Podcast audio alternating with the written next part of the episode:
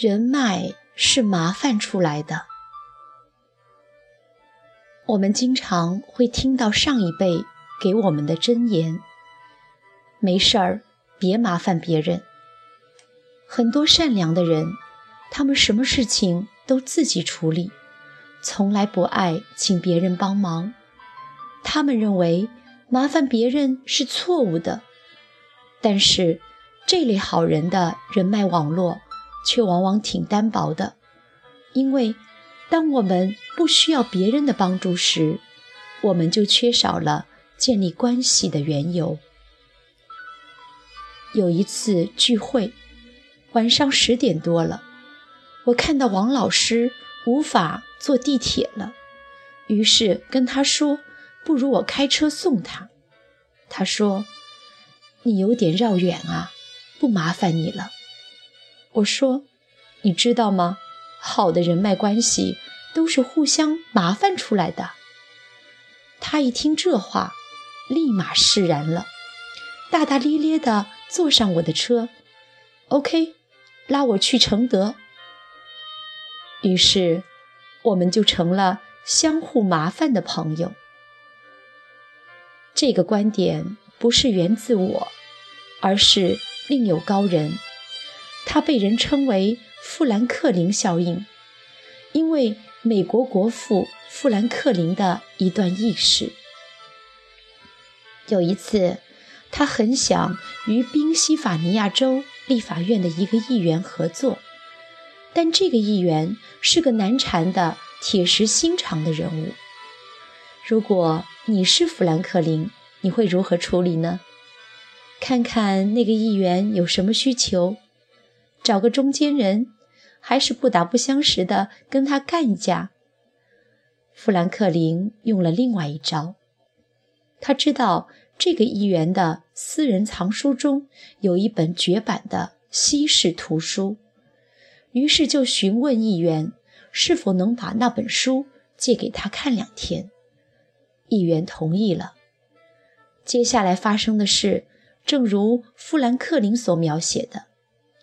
当我们再次见面时，他对我说话了。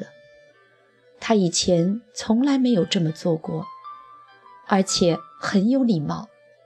后来，他还向我表明，他随时愿意为我效劳。富兰克林把他借书所带来的成功，归结为一条简单的原则：曾经帮过你一次忙的人，会比那些。你帮助过的人更愿意再帮你一次忙。换句话说，要使某个人喜欢你，那就请他帮你一个忙。富兰克林效应的原因也很容易理解：人们愿意帮助自己喜欢的人。当请求对方帮忙时，你再给对方一个暗示：我。就是你喜欢的人啊，于是对方就被催眠了，你们俩也就成了小伙伴了。不过，当看到这个振奋人心的喜讯时，有的朋友就会想：原来麻烦别人也能交人脉呀，那太好了！我要买辆车，管人借个十几万，不但能开个好车，还能交个人脉。还省好多钱，真是一石三鸟啊！这显然是一个很错误的想法。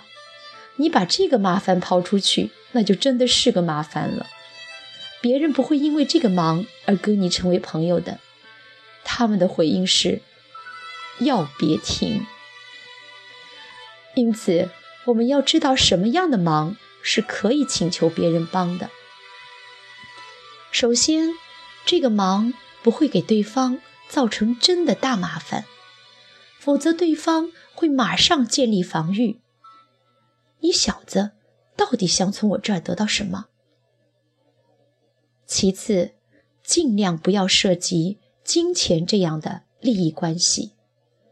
人脉更多是一种个人感情，一旦牵扯可以精打细算的利益，就会变成劳资、雇佣。购买的关系，即便真的有利益关系，那也最好不用将这种帮忙看作是搭接人脉，而把它看作一个契约。最后，一定要及时还。人际关系的核心行动是来往。